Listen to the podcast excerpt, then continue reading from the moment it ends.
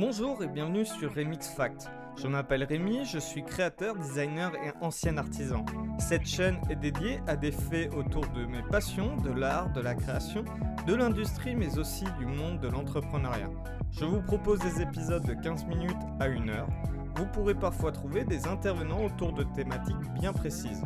Je vous souhaite une bonne écoute.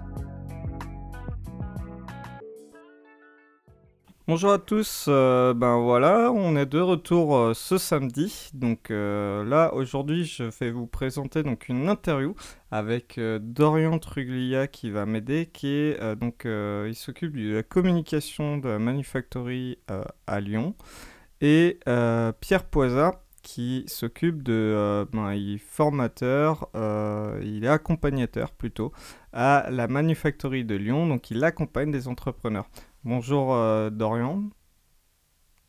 Il n'est pas là. Salut voilà. Euh, donc Dorian, tu es donc euh, formateur, enfin pas formateur mais accompagnateur. Tu accompagnes, tu t'occupes de la communication, c'est bien ça?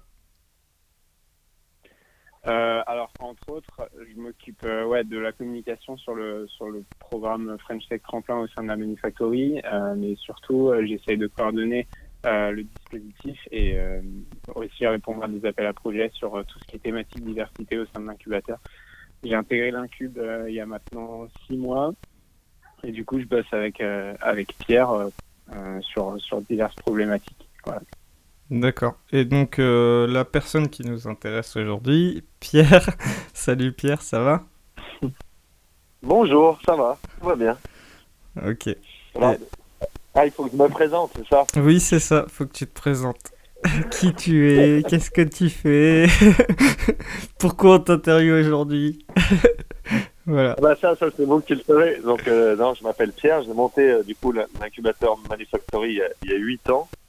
Euh, et je m'en occupe encore aujourd'hui. Et puis, je m'occupe aussi du, centre d'entrepreneuriat qui regroupe tout un tas de, dispositifs pour l'entrepreneuriat des, des, jeunes, principalement. Et donc du coup, mon, mon métier, effectivement, euh, principalement, bah, bah, c'est d'accompagner euh, des gens qui montent des entreprises, euh, parfois les former, parfois les mentorer, et puis et puis de, de mhm. monter des dispositifs qui soient adaptés pour pour qu'ils pour qu'ils avancent. Et puis en mhm. dehors de ça, j'ai 36 ans, deux enfants, et puis je suis confiné avant. D'accord. Donc c'est en fait, euh, moi je le savais pas, Dorian le savait peut-être plus que moi, j'espère. Euh, donc c'est toi qui as monté la, la manufactory du coup, euh, du côté de Lyon. C'est ça. Ok. Ouais. Et t'en es venu, t'en es venu comment à, monter ce projet? Parce que je suppose que ben, ça vient pas à tout le monde de monter un incubateur en se disant tiens demain je vais, je vais aller accompagner d'autres entrepreneurs. t'en es venu comment à monter cet incubateur? Euh, bah c'est un peu le, le, fruit du hasard, euh, comme, comme beaucoup de choses qui se passent euh, dans la vie. En fait, je, je travaillais à l'université euh, à mi-temps et j'avais des, des, entreprises quand j'étais jeune, quand j'avais 25, 26 ans. Mhm. Et puis, mes entreprises se sont arrêtées et donc du coup, mon, mon poste à mi-temps eh ben, suffisait plus à, à, subvenir à mes besoins vu que j'avais coulé mes boîtes. Et donc, bah, cette expérience de couler des boîtes, je me suis dit que je pouvais m'en servir pour aider les gens à, à pas en couler. Euh, bon, on voit bien que c'est pas forcément efficace, mais, mais c'était l'idée de départ. Et, et donc, euh, et donc j'ai imaginé euh, transformer un peu mon poste à l'université pour passer plus. C'était un poste plus de, de, sensibilisation ou de conseil, comme, comme un peu un conseil d'orientation, mais dédié à l'entrepreneuriat. Et, et du coup, vu qu'il n'y avait pas forcément grand-chose dans les universités, l'entrepreneuriat c'était plutôt euh, dans le monde privé ou dans les grandes écoles ou les écoles privées. Mm. Eh ben, euh, on a mis en place un, dispositif un peu original qui était euh, euh, un dispositif d'incubation où, on prenait les gens en stage, c'est-à-dire que ça leur permettait de valider leur diplôme et puis et puis en même temps d'être accompagnés pendant une période de, six mois au démarrage. Et et, c'est comme ça un peu que ça s'est fait. Alors pour, pour que ça se fasse, il a fallu aussi un peu de, c'est ce que je dis, c'est le fruit du hasard et de la chance, mais, il a fallu qu'il y ait un fort soutien de, des gens à l'université et, et des politiques euh, à ce moment-là pour que ça puisse se faire. Ouais, d'accord. Et, euh... et qu'est-ce qui a fait que tu es passé de, de entrepreneur à, à accompagnateur? Enfin, Pourquoi tu as quitté la, la, sphère de l'entrepreneuriat en fait? Pourquoi tu as quitté euh, tes boîtes? Euh, bah, Mes boîtes, je les ai quittées surtout parce qu'elles ont coulé. Hein. Euh, donc, et pourquoi tu n'as pas voulu en remonter une après? Euh, parce que le, le, la vie faisant, où je pense que j'aime bien monter, j'ai bien aimé monter des boîtes, euh, mais finalement monter un incubateur, c'est aussi monter une boîte, donc je suis pas sûr d'avoir changé réellement de, de, de métier. Euh, c'est juste des, des, modalités différentes et un contexte différent, mais c'est un peu la même chose. Et puis finalement, euh, accompagner ou, ou, aider les gens, c'est, c'est pour moi beaucoup plus valorisant et, et, beaucoup plus sympa. Et puis je vois, je vois une diversité de choses et finalement c'est plutôt naturel, quoi. Ça reste de l'entrepreneuriat, mais c'est juste que je suis pas euh, focalisé sur, sur un seul projet, euh, mais plutôt sur les projets des uns et des autres. D'accord. Mm. Et euh, du coup, là, vous êtes. enfin, la Manufactory a décidé de, de, faire partie du programme French Tech. Mais euh, vous avez déjà commencé depuis longtemps ou parce que moi je fais partie du coup de la, promo French Tech Tremplin, mais euh, avant vous souteniez déjà des projets French Tech ou ça s'est fait comment en fait? C'est un appel à projet? Comment comment t'en es arrivé à, à, dire ok on va on va faire partie aussi de cette structure là parce que c'est quand même assez énorme French Tech. Euh, c'est un, long cheminement. Alors non, c'est la première année où on opère le, le, programme French Tech Tremplin, mais en, même temps, c'est la première année euh, où il existe. Donc, oui. forcément, c'était dur de, de, le soutenir à ou de l'opérer. Euh, L'idée quand même, quand on monte un incubateur dans une université ou quand on, on, travaille euh, dans une université, euh, ben c'est aussi d'ouvrir l'entrepreneuriat à, à, des publics qui n'avaient pas forcément accès avant. et donc euh, la, la, vocation de ce qu'on fait, c'est aussi de faire de l'ascenseur social euh, et, et, de ne pas euh, faire ce qui se passe par ailleurs, que, que l'entrepreneuriat, ça soit un sport de riche, entre guillemets.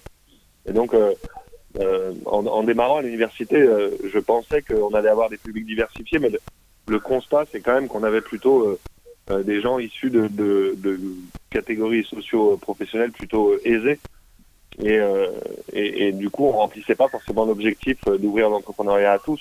Et donc, le fait d'opérer ce type de programme, bah, bah ça permet euh, du coup d'adresser ce public-là et puis, et puis aussi d'avoir de la mixité dans, dans les gens qu'on accompagne. Euh, l'objectif étant que, que l'entrepreneuriat, euh, finalement, c'est un peu le rêve américain, entre guillemets. C'est la possibilité à tout un chacun de d'être acteur de, de, sa vie et donc et donc c'est bien de l'ouvrir à un maximum de personnes parce que si on l'ouvre qu'aux gens qui sont déjà dans des situations favorables, ça ne permet pas de transformer euh, mmh. la société. D'accord. Euh... Pour toi, du coup. Euh... je voulais peut-être, pardon, je voulais peut-être poser ouais. une question sur ça à Pierre, parce que moi j'ai mon idée, mais euh, je suis intéressé d'avoir la tienne aussi. Euh, Qu'est-ce qui a fait qu'on en est arrivé à ce que l'entrepreneuriat soit un sport de riche euh, en France et non pas le rêve à l'américaine comme tu l'écris ah, bah, ça se pourrait des longues études sociologiques, mais du coup, c'est pas en France. Hein. Je pense que c'est un peu partout. Ouais. Euh, bah, finalement, pour monter une boîte, tu as besoin quand même de euh, déjà de capital financier, de capital social, de codes. Et, euh, et ces codes-là, bah, ils sont plutôt intégrés par, par la frange de la population et bah, qui a eu ça dès la naissance. Donc, c'est toujours plus facile quand, quand tu as du réseau, quand, quand tu, tu, connais les codes de tel ou tel secteur pour, pour arriver à, à développer des choses. Euh, mais c'est pas propre à l'entrepreneuriat, c'est propre finalement à tous les secteurs d'activité, aux études, à l'insertion professionnelle. C'est juste que l'entrepreneuriat euh, exacerbe un peu tout, tout, toutes ces différences de, de, capitaux parce que parce que ça demande de, de développer un projet à partir de soi. Donc si, si si euh, en tant qu'individu on n'a pas on n'a pas tous ces capitaux là, ben, on part forcément avec euh, avec un, un, handicap important. Mmh. Ouais, je suis d'accord. Ok. Et du coup, pour toi, il y, y, a un profil type, on va dire, à la personne qui va entreprendre, parce que tu, là, tu nous parles surtout de, de valeurs économiques et de euh, plus de classe sociale, on va dire, dans l'entrepreneuriat et de la séparation des classes sociales dans l'entrepreneuriat. Mais euh, pour toi, au-delà de ça, est-ce qu'il y a euh, un profil type euh, je sais pas, psychologique, euh, euh, à, euh, à faire, à être entrepreneur ou non? Ou est-ce que tout le monde pour toi peut devenir entrepreneur et qu'est-ce que ça te demande d'être entrepreneur? Comment tu vois cette. Ça, c'est une question très large. Ouais, bah oui. Euh, sur le premier aspect, est-ce qu'il y a un profil type d'entrepreneur? Non, euh, ça je pense pas. Euh, on a on a que des, des profils variés, donc ça c'est ça c'est plutôt sympa. Donc a, je pense pas qu'on puisse répondre qu'il y a un profil type. Euh, après, ta, ta, deuxième question, c'est de savoir euh, quels sont les les, euh, les entrepreneurs qui réussissent ou qu'est-ce qui fait qu'on réussit en fonction de son profil Mhm. Euh, C'est une bonne question. Il y a plein de gens qui se la posent depuis longtemps. Euh, là, là c'est pas moi qui réponds, mais les études, elles montrent que, que un, un des critères principaux pour réussir quand on monte une boîte, c'est- le, le sentiment d'autoréalisation que vont avoir les porteurs de projets. C'est-à-dire la confiance qu'ils ont en eux ou la confiance qu'ils ont en eux pour, pour résoudre des problèmes ou pour arriver à faire des choses. Donc, euh, donc finalement, le, la, la chose la plus, la plus importante, c'est ça. C'est sa capacité à finalement euh, à, à, à faire des choses et à, et à résoudre des problèmes. Et donc, du coup, des dispositifs comme les nôtres, c'est plutôt aider les gens à prendre confiance en eux et, et, et les aider un peu à résoudre ces problèmes-là et à agir, tout simplement. Ok. Euh, parce que là, tu cites les études, mais est-ce que tu as vérifié par toi euh, bah, que euh, là où se ressemblent les entrepreneurs et leur motivation de départ, c'est peut-être de l'autoréalisation. Est-ce que tu l'as tu l'as vérifié ça? Non, sur le panel qu'on a, je sais pas ce que je vérifie. Ce qu'on vérifie nous, c'est que, c'est que effectivement, les, les gens qui sortent les doigts du cul, ils avancent plus que ceux qui, qui se sortent pas. Mais encore faut-il, dans une situation donnée, être capable de le faire. C'est ce que je dis. Notre métier, c'est de les aider à pouvoir le faire. Euh, mais, mais je, au stade où on en est, nous, on accompagne euh, 40, 50 porteurs de projets dans Manufactory. C'est plutôt 200 ou 300 au centre d'entrepreneuriat. Sais pas si, si la population est assez large pour avoir, euh, pour, pour avoir euh, des données. Euh, par, par exemple, nous, euh, il y, a, il y a un constat qui est fait dans la société, c'est qu'il y a, il y a les femmes entreprennent moins que les hommes, et, et nous, depuis deux ou trois ans, dans les dispositifs manufacturiers, il y a plus de femmes que d'hommes. Donc finalement, euh, nous, on n'a pas ce résultat-là. c'est marrant ça. Ça, c'est parce qu'il y, a des- il y a des accompagnateurs charismatiques, peut-être. Ouais, bah, c'est surtout depuis qu'on a recruté Dorian, ouais, bien sûr. Ouais. Euh, Euh, Du coup, là, quand tu regardes un peu la motivation de ceux qui s'engagent pour entreprendre au sein de Manufactory, euh, qu'est-ce que tu peux remarquer chez ces profils-là? Est-ce que c'est c'est une vision de changer le monde qui les a amenés à entreprendre? Est-ce que euh, est-ce que c'est d'autres motivations? Là aussi, c'est personnelles parfois? C'est une question à laquelle il est impossible de répondre parce que parce que c'est c'est des situations tellement diverses. Il y a, il y a des entrepreneurs qui entreprennent parce qu'ils pensent qu'ils avoir une bonne idée.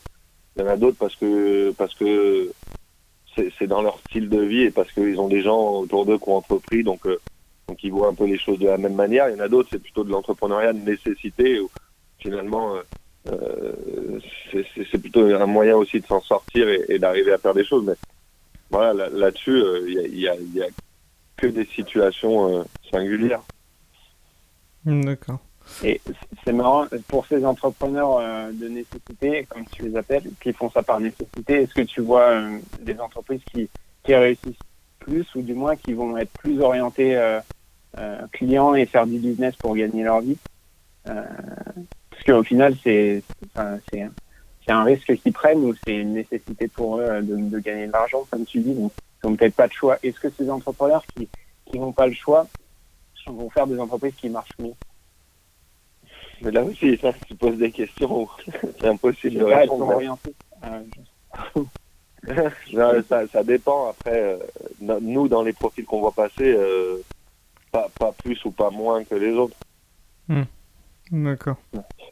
Euh, moi, il y a un truc. j'ai pas assez d'éléments pour répondre à cette question-là. Après, il y a, a l'entrepreneuriat. On pourrait dire que les publics French Tech tremplin, la majorité, c'est plutôt de l'entrepreneuriat de nécessité, mais finalement, ils ont quand même tout un tas de, de moyens qui font qu'ils sont aidés. Ils sont pas non plus la corde au cou au final. Et c'est le but de ces dispositifs-là. Euh, ils disposent quand même finalement de, de pas mal de moyens financiers et, et- et d'un accompagnement lourd. Et, et si leur projet marche pas, ils, ils seront pas tous euh, euh, conduits à l'échafaud normalement. Non, non, non, ça devrait aller. Enfin, on fait pour que ça aille. Euh, euh, moi, il y, a- un truc, euh, j'avais, j'en avais parlé notamment avec Dorian, j'en avais parlé euh, au cours de, de, la formation avec d'autres personnes, et c'est quelque chose que je revois beaucoup et qu'on qu'on oublie, c'est l'instinct. Enfin, moi, je sais que je fais souvent confiance à mon instinct, de plus en plus, parce que visiblement, soit j'ai le cul bordé de nouilles, soit j'ai un peu de chance sur certains sujets, mais euh, ça m'a quand même servi. Toi, est-ce que tu penses qu'il y, a, qu'il y a un vrai instinct au niveau de l'entrepreneuriat ou, euh, ou qu'est-ce que tu penses de l'instinct des entrepreneurs? Est-ce que c'est important ou pas d'avoir un instinct de dire attends là, là ça pue, faut pas y aller quoi? Enfin, je sais pas. Comment tu vois les choses? Je sais pas, je te pose la question, c'est quoi l'instinct? Moi, je pense que c'est surtout savoir s'écouter. Euh, moi, quand je parle de l'instinct, c'est savoir s'écouter et que quand il y a quelque chose qu'on qu'on se sent pas prêt ou euh, il y a une communication ou un contact humain qui passe pas, bah en fait, c'est qu'il faut des fois tout simplement pas continuer et plutôt aller voir d'autres personnes. Enfin, moi, je le vois vraiment comme ça, le l'instinct. Le, Mais là, l'instinct, en fait, c'est quand même le fait de prendre des décisions de manière très très rapide par rapport à un ressenti. Mais ton ressenti, il est bien là parce que parce que tu as vécu plein de choses avant, parce que tu as appris plein de choses avant. Ouais. Donc finalement, le fait d'avoir un bon ou un mauvais instinct, c'est aussi une question de, de qu'est-ce que tu as appris et de, Mhm. de qu'est-ce que tu comprends d'une situation. Donc ce qui veut dire que écouter son, son, son instinct, ça veut pas dire faire les choses au hasard. C'est bien que si, si tu as tourné huit fois à gauche et que huit fois tu t'es pris un mur, ben normalement, instinctivement, la neuvième fois, tu vas tourner à droite. Mais c'est bien parce que tu as appris les choses. Oui, Et donc, euh. Donc, donc, donc, donc, donc l'instinct, c'est- pas quelque chose d'inné, c'est bien finalement euh, euh, quelque chose qui évolue dans le temps parce que parce que tu apprends des choses. Mhm. Donc oui, il faut, faut suivre son instinct et ton instinct, il est d'autant plus performant que, que tu comprends euh, la situation. D'accord. Euh, Donc je sais pas s'il faut suivre ou pas suivre son instinct. En tout cas, il faut progresser et apprendre des choses et, et forcément, tu es plus performant. Et ça, ça va aussi sur le domaine de, de prendre des décisions instinctives. ouais. D'accord. Mais euh, du coup, moi, je, enfin, je pense que tu fais ça plutôt par, par, par envie aussi, par passion. Ce que je veux dire, là, t'as- tu, tu nous as expliqué du coup un peu ton parcours, euh, mais tu, quand tu as voulu créer cet incubateur, tu aurais pu faire sans, sans autre métier à côté. Euh, Ce que je veux dire, tu aurais pu faire n'importe quoi à côté d'autres. Je pense que tu as aussi fait ça par passion, non? Moi, je sais pas si j'ai réfléchi comme ça parce que je savais pas du tout ce que je voulais faire aussi ou c'était euh, Mhm. un projet et, et on n'a pas forcément conscience chaque fois qu'on peut faire euh, tout ce qu'on veut à côté. Donc euh, euh, des fois on, on choisit pas forcément euh, là où on est. euh, euh, donc euh, oui oui forcément euh, ça me passionne et ça m'intéresse et, et, et c'était avec beaucoup de plaisir et d'envie mais mais ça s'est pas fait du jour au lendemain en claquant les doigts c'est aussi un, un processus et et, et, et voilà c'est pas un choix où on se dit tiens demain je vais faire un incubateur et, et il ouvre deux semaines après euh, donc, euh, c'est- compliqué pour moi de, de savoir euh, ce qu'il a fait. hein. C'est dû à la situation, on va dire que c'est dû à l'instinct. non? Comme ça, ça, ça trop mais- Je me suis dit que c'était peut-être une, une bonne chose à ce moment-là. Non, non, ça, ça s'est construit petit à petit et, et à chaque fois, euh, j'avais pas forcément de projection de ce qu'allait être ce que je faisais euh, dans un an, dans deux ans, dans trois ans. Là, Mm, là, euh, je disais, on a, on a, on a monté un incubateur et là, euh, avec euh, Sarah Mekika et Marie Ekem, eh ben, on, on, on va développer le centre d'entrepreneuriat, mais c'était pas écrit forcément il y a deux ans ou trois ans. Oui, oui, oui. Mais, euh, mais du coup, ce que je veux dire, t'as... Le, réseau, il t'a un peu aidé ou pas du tout, du coup, euh, parce que t'as as expliqué, donc t'as créé des sociétés qui, euh, qui malheureusement ont pas, ont, pas continué. Euh, tu t'es réorienté et donc déjà il y a une chose qui est importante c'est que malgré le tout si on se plante bah, c'est pas grave on peut toujours rebondir. Enfin ça je trouve que c'est important. Et, et surtout t'as le réseau t'a aidé d'aller de construire ce projet rapidement ou pas? Parce que t'as mis combien de temps à construire ce projet? Et euh, est-ce que le réseau t'a aidé à le construire euh, plus rapidement qu'un autre? Euh, Forcément, de toute façon, le réseau ou les parties prenantes autour de ton projet, ça t'aide toujours. Donc, euh, donc ça, c'est important. Je sais pas si le réseau, je l'avais par ailleurs avant ou s'il se construit petit à petit. Je pense qu'il se construit plutôt. Euh, voilà, c'est une notion un peu particulière, le réseau, mais le réseau, il se construit parce que tu crées de la valeur pour les gens, ils acceptent de créer de la valeur pour toi aussi, parce que tu arrives à les convaincre que ce que tu fais, ça a du sens et c'est bien, et donc du coup, euh, ils t'aident. Donc c'est pas que dû à, à l'individu, c'est aussi souvent dû au projet et, et à ce que tu fais. Euh, et après, est-ce que, est-ce que tu, tu dis, je sais pas combien de temps ça t'a pris, est-ce que le réseau a accéléré, mais le- pour moi, euh, le, le projet, c'est un éternel la recommencement, donc il n'y a pas encore de ligne d'arrivée, donc on Mhm. construit encore tous les jours. Donc, euh, Euh, ouais, bien sûr, mais on, enfin, on, part toujours dans l'entrepreneuriat en se disant, euh, quand on a, là, c'est pas des clients du coup, mais quand on a le premier, la première personne, le premier contact de vrai euh, potentiel, euh, c'est là où ça démarre vraiment. Et en fait, il y a toute une phase avant ce démarrage-là qu'on oublie, mais qui peut prendre des fois un an de recherche, de développement, de mise en place. Et c'est ça, moi, surtout quand je parle de rapidité, c'est de développer cette phase-là. C'est-à-dire de développer, euh, tiens, mon business, il va être comme ça, il va être construit comme ça, là-dessus, on va pouvoir euh, embaucher une personne, euh, développer euh, des financements et ainsi de suite. Et en fait, c'est cette phase-là qui, suivant les personnes, peut prendre plus ou moins de temps, qui est Ouais, surtout la moi- plus moi, c'est un importante. contexte, bien sûr, mais c'est dans un contexte particulier parce qu'il y a un contexte public. Donc, donc euh, déjà, no- nos clients, finalement, euh, c'est tout à chacun qui paye ses impôts parce que la, la majorité de l'argent qu'on dépense, c'est de l'argent public. Mhm. Euh, donc voilà, et après, nos, nos usagers, nos bénéficiaires, je ne sais pas comment on appelle ça, c'est plutôt les entrepreneurs.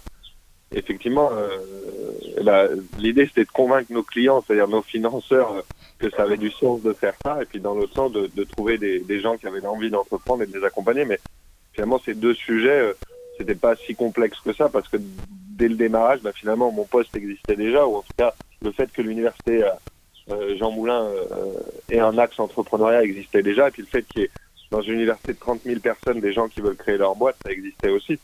Après, tout, l'enjeu, c'est effectivement plutôt la question du développement et de comment on va chercher des ressources nouvelles pour se développer. Et ça, bah ça c'est au gré aussi d'opportunités et de et d'avancement. C'est- des fois des rencontres, la possibilité d'avoir des locaux gratuits, la possibilité d'avoir tout un tas d'intervenants euh, qui acceptent de, de donner de leur temps pour accompagner les entrepreneurs. Le Mhm. fait aussi de pouvoir monter des dispositifs payants pour financer les, les dispositifs gratuits. Euh, mais j'aurais pas, j'étais un peu de dépense pour euh, pour dire ah bah c'est tel moment qui est clé ou tel moment. Chaque moment est clé ou chaque moment ne l'est pas. Ça dépend vraiment de ce qui se passe. On pouvait pas prévoir euh, le confinement là. Faut s'adapter aussi et, et ça va peut-être déboucher sur euh, sur finalement euh, des opportunités nouvelles ou des manières de faire nouvelles. Euh, Justement, Pierre, quand tu dis euh, la capacité à aller chercher de nouvelles ressources pour se développer, euh, toi, comment tu as fait pour aller aussi vite pour euh, développer en quelques années euh, cet incubateur sur euh, trois lieux différents, avec trois programmes d'accompagnement différents qui accompagnent euh, cin- 50 entrepreneurs par an, euh, fonder une communauté de plusieurs dizaines d'entrepreneurs et des intervenants qui gravitent autour. Euh, maintenant, l'ouverture du centre euh, d'entrepreneuriat, donc qui, qui regroupe euh, Billy's, euh, les, les deux œils, etc. C- Comment tu as fait pour aller aussi vite pour, monter, pour monter tout ça? Déjà, c'est là où il y, a, y a une petite erreur dans la question, c'est que déjà c'est pas comment j'ai fait, parce que c'est des choses où ça dépend pas que d'un porteur de projet quand même.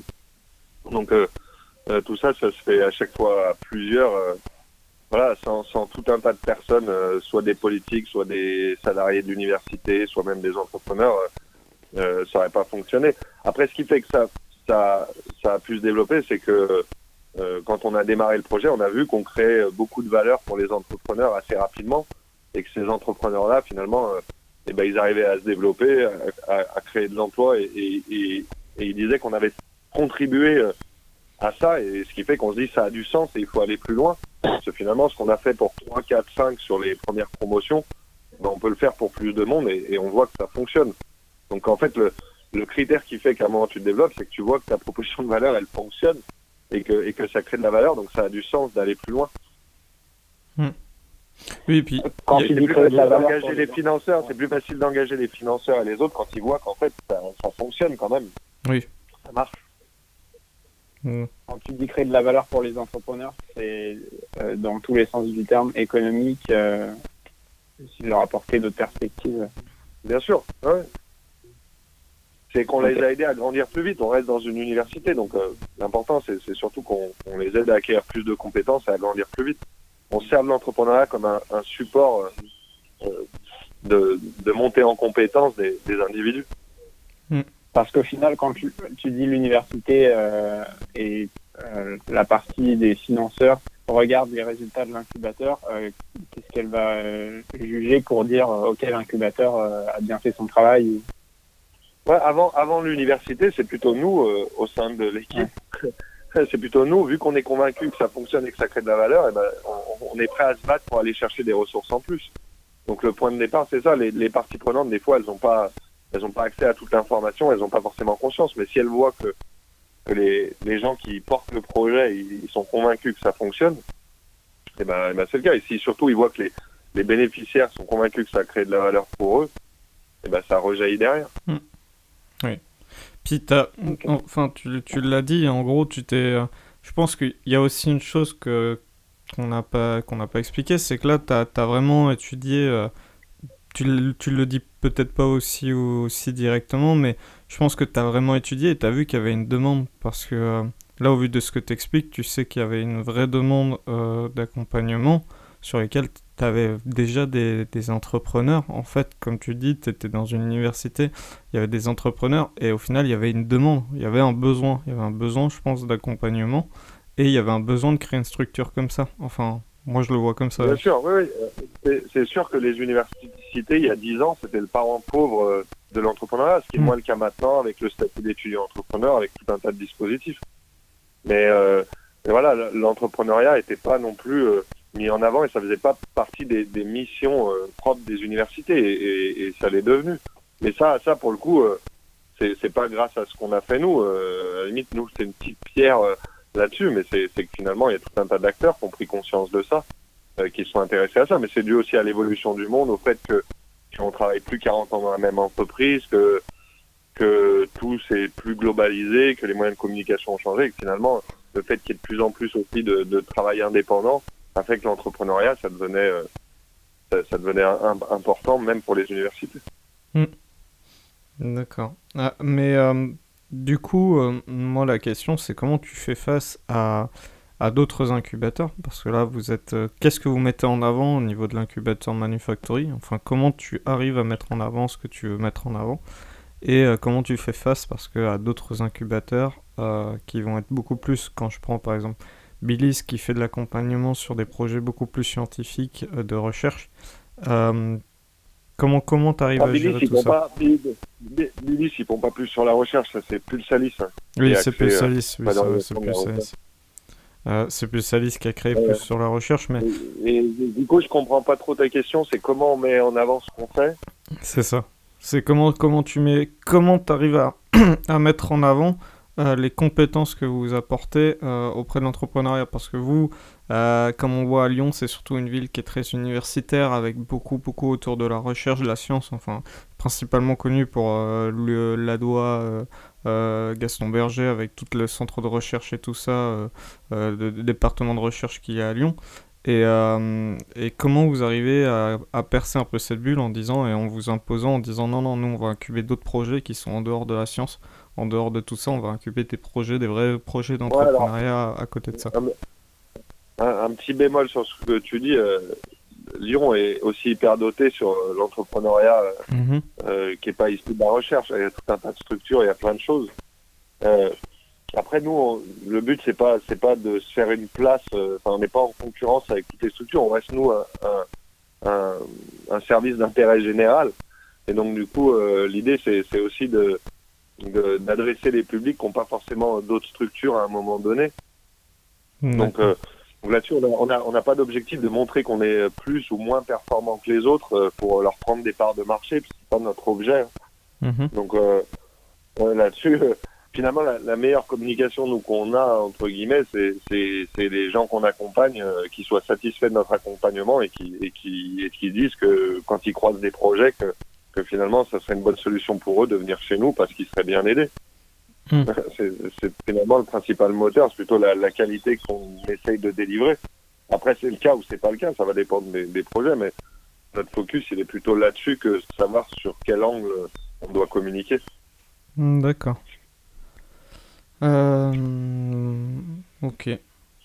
Mais euh, du coup, moi, de ce que je vois, c'est que t'es es vraiment passionné par, par... Enfin, ça se sent. Enfin, je pense que ça se sent, tu le vis. Quand t'expliques, tu vis ce que tu ce que t'expliques. Mais euh, t'as d'autres passions à côté où tu te dis, euh, tiens, je, je suis que passionné par l'entrepreneuriat euh, ou t'as d'autres passions à côté? Je, suis un, je suis un geek monomaniaque, non ça va? Bon, c'est pas, hein, moi, il y, a des gens, ils me disent, bah non, je suis que passionné par le dessin et je vis pour ça et je fais ça. Et euh, ils sont dessinateurs, et il y en a d'autres, ils font que ça. Et, euh, là, je pense que toi, en l'occurrence, t'es pas que passionné par l'entrepreneuriat? Enfin, je sais pas. Non, mais l'entrepreneuriat, déjà, oui, je suis passionné par plein de trucs. mais, mais le jardinage. Quoi? Le jardinage, le jardinage. beaucoup le sport et le basket aussi. Et, euh, et euh, derrière, euh, non, mais je pense que l'entrepreneuriat, ça permet aussi de, de, de s'intéresser, d'être curieux de plein de choses, parce que finalement, chaque projet, c'est une porte ouverte sur plein de sujets, donc ça permet de s'intéresser à plein de choses. Alors, donc, je trouve ça intéressant, comme tu dis, par rapport au sport, parce que moi, je le vois chez quelques... Chez bah, en fait, moi, j'ai été sportif avant en compétition et je le vois chez quelques entrepreneurs, il y a, il y a, des, il y a quand même des, des, des, euh, des compétiteurs et des sportifs. Euh, toi, tu l'étais. Enfin, Dorian m'en a un peu parlé. Il m'a dit qu'en gros, que tu avais fait de la compétition. Et euh, est-ce que tu penses que ça, ça peut être déterminant? Enfin, on va dire, dans l'entrepreneuriat, enfin, moi, je l'ai vu, ça se sent, il y a quand même une force de caractère qui se crée je sais pas ce que tu en penses en fait par rapport à ça. Est-ce que pour toi il y a vraiment une force de caractère qui se crée euh, du fait d'être, d'avoir fait du sport euh, ben, en équipe ou d'avoir fait du sport euh, peut-être en niveau intensif qui pousse à justement aller plus loin, dans, surtout en entrepreneur, ou de toujours pousser Qu'est-ce que tu en penses de ça? Bah, Là aussi, c'est forcément des éléments qui aident. tout, l'objectif, c'est ce que je disais, c'est la capacité à, derrière euh, arriver à, s'engager fortement, à, à, sortir de sa zone de confort, et ben, le fait d'avoir fait, euh, euh, mais c'est pas forcément que du sport. un musicien, ça pourrait être le, même, le même type de profil. Les, les gens qui ont, vraiment bûché, qui ont, travaillé fort sur, sur tel ou tel sujet, ben forcément, ils sont plus à même de le reproduire après quand ils montent leur entreprise. Donc, donc ça t'apprend tout un tas de choses qui sont réutilisables après. Hmm. D'accord. Et euh, super intéressant ce que tu dis, Pierre. Euh, la sortie de la zone de confort, comment comment est-ce qu'on la provoque? euh, Est-ce que c'est justement en se mettant en situation de risque dans un environnement qu'on contrôle pas du tout, ou alors est-ce que au contraire c'est plus dans un environnement qui nous est familier qu'on va avoir tendance à sortir de cette zone de confort Je sais pas, je saurais pas répondre à cette question. Tout ce que je sais, c'est que plus plus plus tu te mets en situation où tu fais des choses que tu sais pas faire et qui sont difficiles, plus tu es à même de le reproduire après. Donc en fait, ta difficulté, elle est surtout euh, euh, des, les premières fois, entre guillemets. Et finalement, si, si tu as fait du sport, de la musique, enfin tout un tas de choses plus tôt, et ben, effectivement, peut-être que tu as appris plus tôt à, faire des choses que tu savais pas faire et, et à voir que c'était pas si désagréable que ça. Euh, mais le sujet, c'est, je sais pas quel environnement te favorise ou pas. L'environnement qui te favorise, c'est des gens qui te poussent à, faire des choses que tu n'aimes pas, mais c'est la chose que tu que tu sais pas faire. Et ça, c'est ce que tu fais avec tes enfants, c'est ce que tu fais avec tes amis, avec que tu peux. Et c'est ce qu'on fait nous après dans un incubateur. C'est d'aider les gens à, à, du coup à se mettre face à des situations qu'ils savent pas gérer, essayer de les gérer. Et soit ils arrivent à la gérer, soit ils y arrivent pas. Mais s'ils y arrivent pas, eh bien, ils ont appris comment la gérer plus tard et, ils seront plus à même d'essayer de recommencer. Donc la, la comment tu fais ça? Bah, comment je fais, ça va dépendre. Euh, ça, c'est comment on fait tous. Ça dépend des profils des gens qu'on accompagne. Donc il y en a besoin qui vont plutôt être, euh, qui vont devoir être rassurés. Il y en a d'autres qui vont plutôt avoir besoin d'être poussés au cul. Euh, ça, ça, effectivement, ça dépend à chaque fois du contexte, et du profil de la personne qu'on a face à nous. Hmm. D'accord. Ok. Et moi, il y avait une question qui que je trouve intéressante que Dorian m'avait envoyée, c'était euh, comment, comment tu fais, parce que tu crées forcément des liens, euh, des liens plus ou moins forts avec des entrepreneurs, euh, quand tu les accompagnes, forcément, enfin, qu'on est tous humains, donc quand on communique, on finit par créer des liens. comment tu, toi, tu arrives à, à, mettre cette barrière, on va dire, de pas avoir de lien trop proche avec un entrepreneur? Est-ce que tu y arrives et comment tu fais euh, pour pas avoir ce lien euh, trop proche? Quand tu euh, accompagnes bah en fait, bah en fait j'y arrive pas ou j'y arrive, je m'en fous, mais je me mets pas de barrière de pas créer des liens. Il y a des gens avec qui je crée des liens forts et je vois pas pourquoi ça poserait problème. Mm-hmm. Donc en fait, non, c'est pas un sujet pour moi. Il y a des gens avec qui tu t'entends super bien, d'autres non, mais pas. Je, je pense pas que moi ou des gens de l'équipe, on s'interdise euh, d'avoir des liens d'amitié, voire même plus, avec des entrepreneurs qu'on accompagne. D'accord. Non, mais. Est-ce euh, que justement ces, liens affectifs vont biaiser le rapport que tu vas avoir avec cet entrepreneur euh, justement tu veilles, tu veilles à, ce que Ouais, mais il y a plein de choses qui biaisent le, rapport qu'on a aux gens. Donc, non, non, alors ça, moi, je me mets en porte-à-faux là-dessus. C'est pas un sujet de dire que quand tu as une activité professionnelle d'accompagner des entrepreneurs, t'as pas de quoi, t'as pas de, quoi, euh, tu peux pas créer des liens avec eux. C'est, pour moi, c'est, c'est pas un sujet. Ça veut juste dire qu'après, euh, quand tu conseilles les gens sur leurs projets ou sur comment ils avancent euh, là-dedans, et eh ben, c'est, c'est pas au niveau de l'affect, c'est bien au niveau de, de, comment tu fais ton job, mais ce qui n'empêche pas que tu aies des liens avec eux. Mais c'est la même chose après avec, avec les gens avec qui tu travailles ou plein d'autres choses. Je vois, je vois pas la règle qui dirait que tu peux pas être euh, ami ou proche des gens avec qui tu bosses. Hmm. C'est juste pour arriver à faire la part des choses derrière, mais je vois. C'est peut-être un sujet pour vous, mais alors pas du tout pour moi. Je me pose jamais ce genre de questions. non, mais en fait, si t'entends bien avec les gens, je vois pas pourquoi tu, tu, tu pourrais pas passer du, du bon temps avec eux. Oui. Et pourquoi tu te l'interdirais? Non? Non, mais moi je suis tout à fait d'accord. Hein. C'est, En fait, ce qui, m'intéresse dans, les questions qu'on, te pose, c'est surtout. Euh, on, va dire qu'il y a des gens qui vont pas du tout avoir cet avis-là. Enfin, il y en a où j'ai posé des fois des questions, euh, ce type de questions, ils m'ont dit non, mais euh, sur des incubateurs où justement, comme ils sont accompagnateurs, ils vont tendance à vouloir couper les contacts à côté. Et du coup, avoir ton avis, ça, ça, ça fait contrebalancer tout ça et je trouve ça hyper intéressant, enfin moi personnellement. Euh, de, de, montrer qu'en final, euh, ben voilà, c'est pas parce que euh, tu accompagnes que juste t'es juste le mec qui accompagne et que ben t'es aussi humain à côté. je trouve ça pertinent. Bah on est quand même dans l'entrepreneuriat et du coup, l'économie c'est quand même les échanges humains. Donc tu t'adresses à des hommes. Donc si le but c'est d'avoir de liens avec les autres êtres humains, c'est quand même compliqué. Hein. Ben, bien sûr, mais ça reste. Il y, y, a des gens qui réagissent plus ou moins bien. Enfin, des fois, c'est curieux, hein, le comportement humain. voilà. Non, mais c'est important quand même de, de, créer du lien. Hein. C'est le but un peu. Enfin, on est, un, les, les, humains, c'est quand même des animaux sociaux. Euh. C'est quand même mieux s'ils ont des liens sociaux. Hein. Hmm. Ça marche mieux. Ok. Euh... La bière, ça aide pour les liens sociaux. Comment, euh, tu nous disais, du coup, euh, tu, tu vois que, euh, que pour toi, la période, bon, elle est un peu compliquée, mais je pense que euh, tu le vois surtout avec des entrepreneurs que tu accompagnes.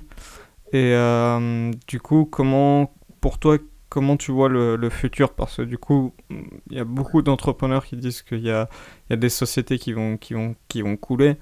toi, au niveau des, des, jeunes petites entreprises qui se créent, comment, comment tu penses que ça va évoluer? Sur, euh, sur les prochains mois, justement ah, Je serais bien incapable de répondre à cette question, parce que là, pour le coup, euh, pour moi, le niveau d'incertitude, il est trop gros, donc forcément, il va y avoir mhm. beaucoup de difficultés, beaucoup de casse, mais je serais pas capable à, maintenant de, de, donner la photo de ce qui va se passer, parce que parce que je suis incapable de dire si l'activité va reprendre en juin, juillet ou en décembre. Comment va évoluer l'épidémie, tout ça, j'en sais rien.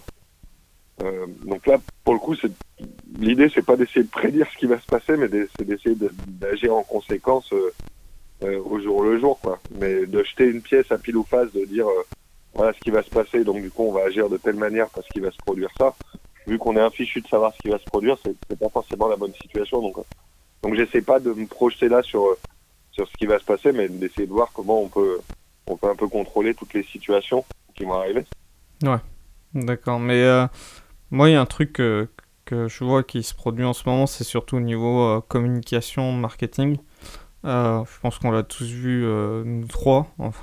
On a reçu des mails de, de, gens qui nous envoyaient Hey, tu veux voir mon produit? Alors qu'au final, bah, on n'est plus du tout dans une économie comme ça. En l'espace d'un mois, tout, tout a changé au niveau de la façon de communiquer. Comment tu vois cette évolution Ah oui, mais bon, t'es confiné chez toi, donc forcément, tout ce que tu as euh, comme arme, c'est de communiquer et de faire des blog posts et de faire des podcasts et de faire des choses comme ça. donc forcément, euh, qui se passe ça. Après, il y a des branches d'activité qui fonctionnent bien. Hier, j'étais au téléphone avec un, un entrepreneur qu'on a accompagné qui vend des, des culottes euh, menstruelles, enfin des culottes pour gérer, pour gérer les périodes menstruelles.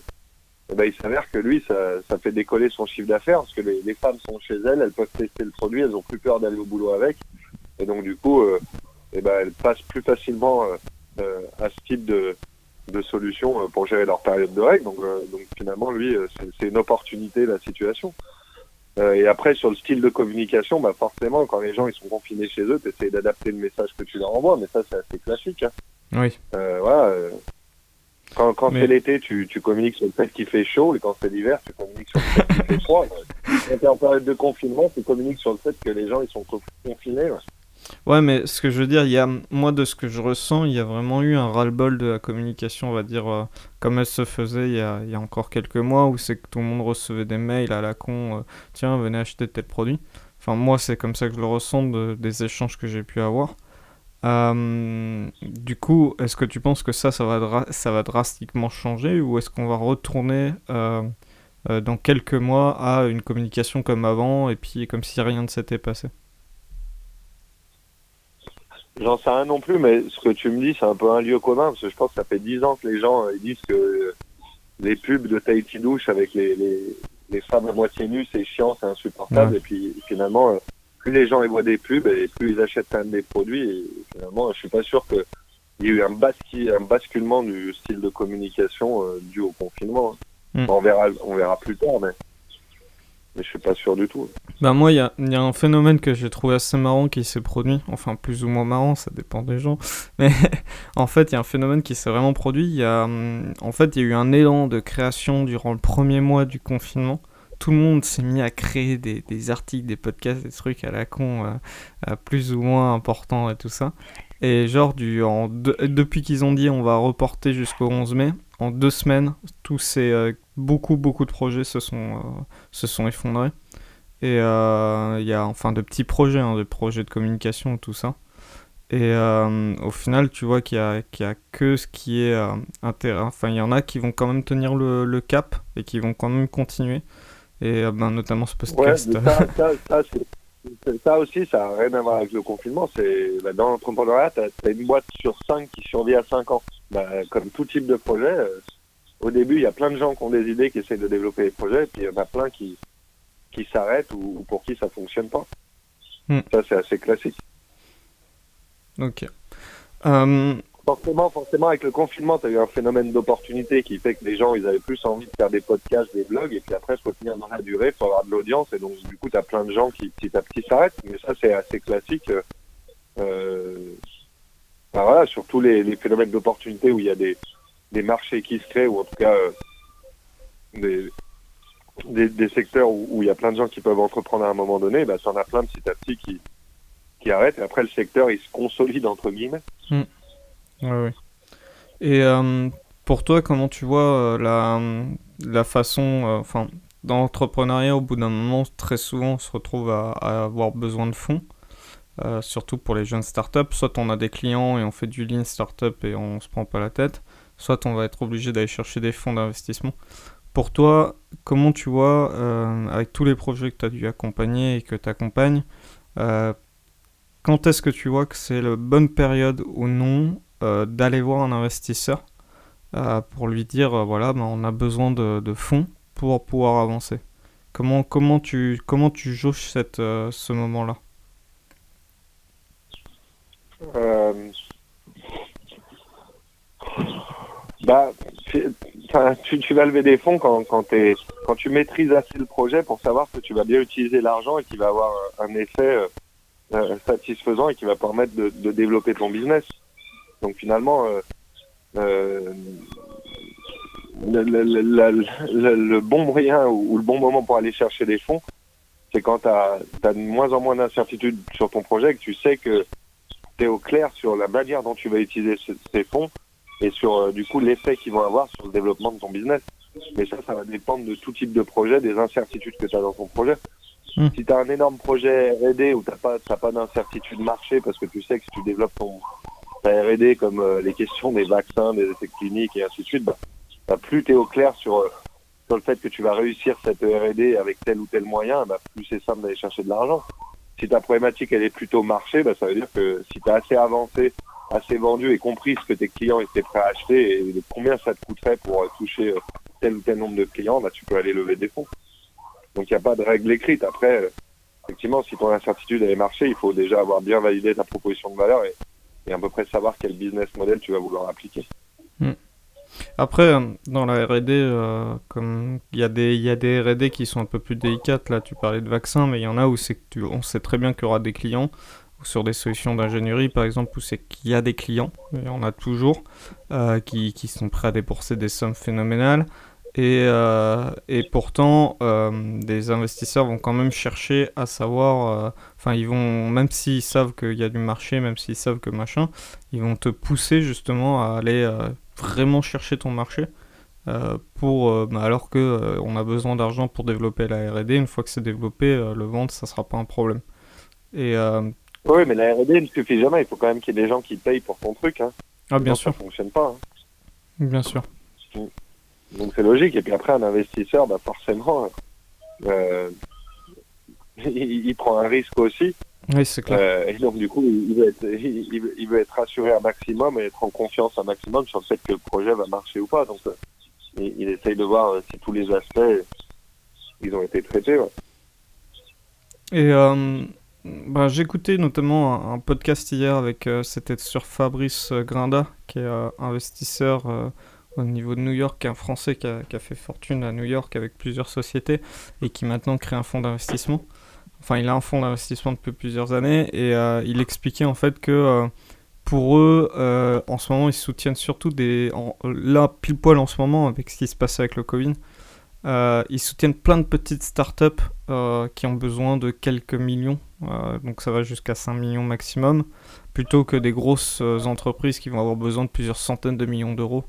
Euh, Qu'est-ce que tu en penses de ça enfin Qu'est-ce que tu penses de cet instant d'investissement actuel euh, qui est en train de se produire justement sur euh, les entrepreneurs qui commencent à investir dans des petites startups beaucoup plus facilement en ce moment et qui de toute façon au mois de septembre ben, ça va être la crise donc ils vont pas investir. Qu'est-ce que tu en penses de tout ça? Euh, je sais, je sais pas si c'est le cas là, si c'est un individu isolé ou si c'est un mouvement global. Je sais pas y a un mouvement global là d'investir un peu partout dans plein de petites startups. Euh, j'en sais rien. Donc euh, j'ai du mal à répondre à cette question. Hmm. Après, ça paraît logique que dans dans une situation où, où tu sais pas ce qui va se passer, où c'est très incertain, et ben t'investis dans, tu tu mets pas tes œufs, tous tes œufs dans le même panier, donc du coup tu multiplies euh, plutôt plein de petits investissements pour pouvoir, euh, en fonction de, comment la situation évolue, ben pouvoir après remettre au pot sur ceux qui s'en sortent bien. Mais ça paraît logique. Hmm, D'accord. Ok. Ben moi c'était à peu près tout. Ça va faire euh, presque 40 minutes qu'on te pose plein de questions. Je pense que t'en as aussi ras-le-bol. euh, je sais pas si Dorian t'avais d'autres questions ou si tu si t'avais Non, j'avais pas de questions. Si toi, Pierre, t'as des questions ou des remarques ou euh, savoir faire ressenti. Euh, Ouais, très bien. Moi, il y, a- il y a quelque chose que je pose toujours euh, avant de finir un, une- un podcast ou euh, une intervention ou une communication avec la personne. C'est est-ce que tu aurais euh, des, des conseils ou euh, un avis à donner justement sur ton, sur ton domaine euh, à quelqu'un soit qui veut se lancer euh, dans l'entrepreneuriat ou quelqu'un qui accompagne des entrepreneurs?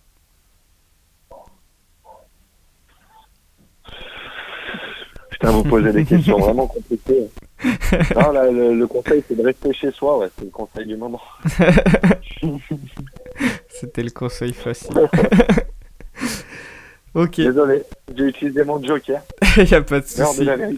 Ça marche. Il n'y a aucun problème. Bah, merci beaucoup Pierre pour, euh, pour, ton, pour ton intervention. Merci beaucoup d'avoir répondu à, à, à nos questions. C'était euh, c'était super cool. Euh, si on veut te, te rencontrer, ben on peut te venir... Enfin, si on veut te contacter, parce que je pense qu'il y en a qui, qui vont peut-être vouloir te contacter, on peut te contacter sur les réseaux ou pas? Oui, oui, ça, ça marche. Sur LinkedIn, euh, Twitter, Ok. par mail, pas de problème. Par mail, à la, ma- de toute façon, à Manufactory aussi. On peut te contacter, enfin, on va tomber Ouais. sur l'équipe aussi.